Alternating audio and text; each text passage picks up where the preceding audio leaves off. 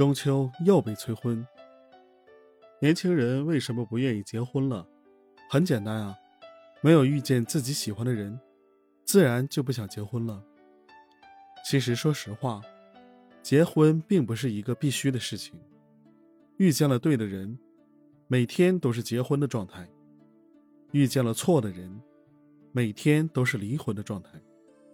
只不过现在的社会，对于年轻人的婚恋更加的注重而已。因为老龄化程度高，人口少了。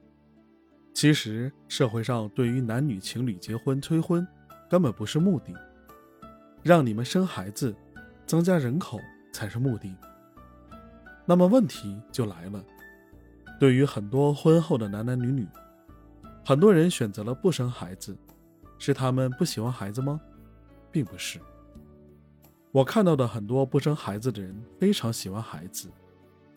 但是有各种各样的问题没有解决，导致他们不想生，这就导致了结婚也不想，生孩子也不想的状况。